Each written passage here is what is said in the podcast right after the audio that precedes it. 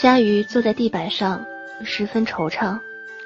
明天就是七夕，公司放半天假。现在已经是晚上十一点半了，他还是没有想到借口邀约男神。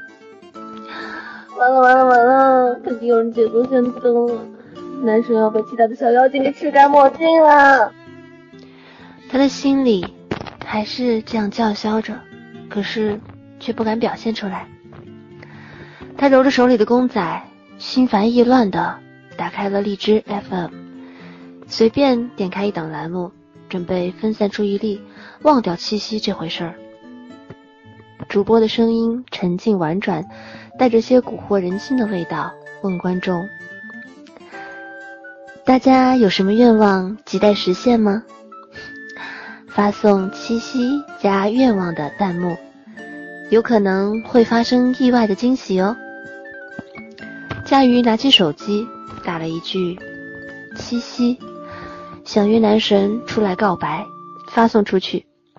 想了想，又笑话自己：“唉，你呀，也就这点胆量啊！”他边笑边躺了下来。夜风吹啊吹，带着树叶的清新味道，让人有点犯困。他听见自己的声音。好像在温柔又坚定的说着什么，只是听得不太清楚。嘿，你好，这么晚了，不知睡了否？明天不知有空否？你工作为什么总是那么忙？我都不敢打扰你了。其实明天也没有什么事情啦，去看电影吧。我已经约你好几次了，可是你每次都临时加班去了。我真想找你们老板好好的谈谈，这样会影响你的身体健康呀。所以我想一下，要不明天一起下班吧，一起坐地铁回家。我最近买了几本书，好想在路上和你一起分享。你介绍我的《查令十字街八十四号》看完啦。最近我觉得我需要补充一下我的古文水平，我学了好几句啦。求君不得，寤寐思服，悠哉悠哉，辗转反侧，恨君不似江楼月，南北东西，南北东西，只有相随无别离。山有木兮木有枝，君悦君兮君不知。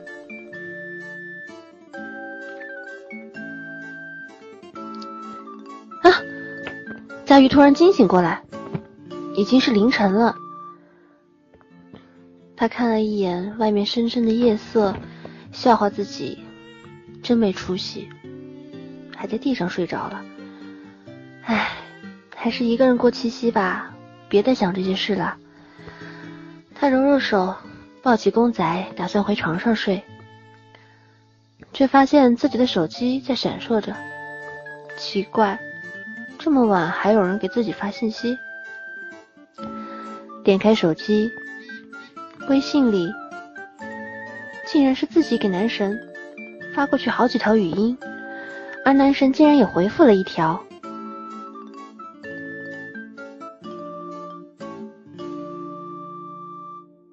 明天在你楼下等你下班吧，我得好好纠正一下你的古文，那句诗叫做。”山有木兮木有枝，心悦君兮君不知。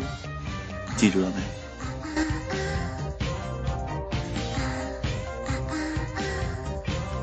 到底是佳瑜自己发的语音，还是主播帮他实现了愿望呢？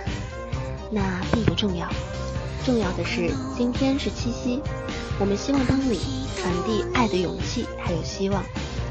可别说我没教你哦。赶紧把节目分享给你的男神女神，告诉他注意收听三分十四秒或者随便多少秒都行，然后就在这一秒发送你的弹幕让他看到，你觉得怎么样？谢谢所有听众朋友的支持和喜爱，我是幺幺，谢谢大家，我是某某。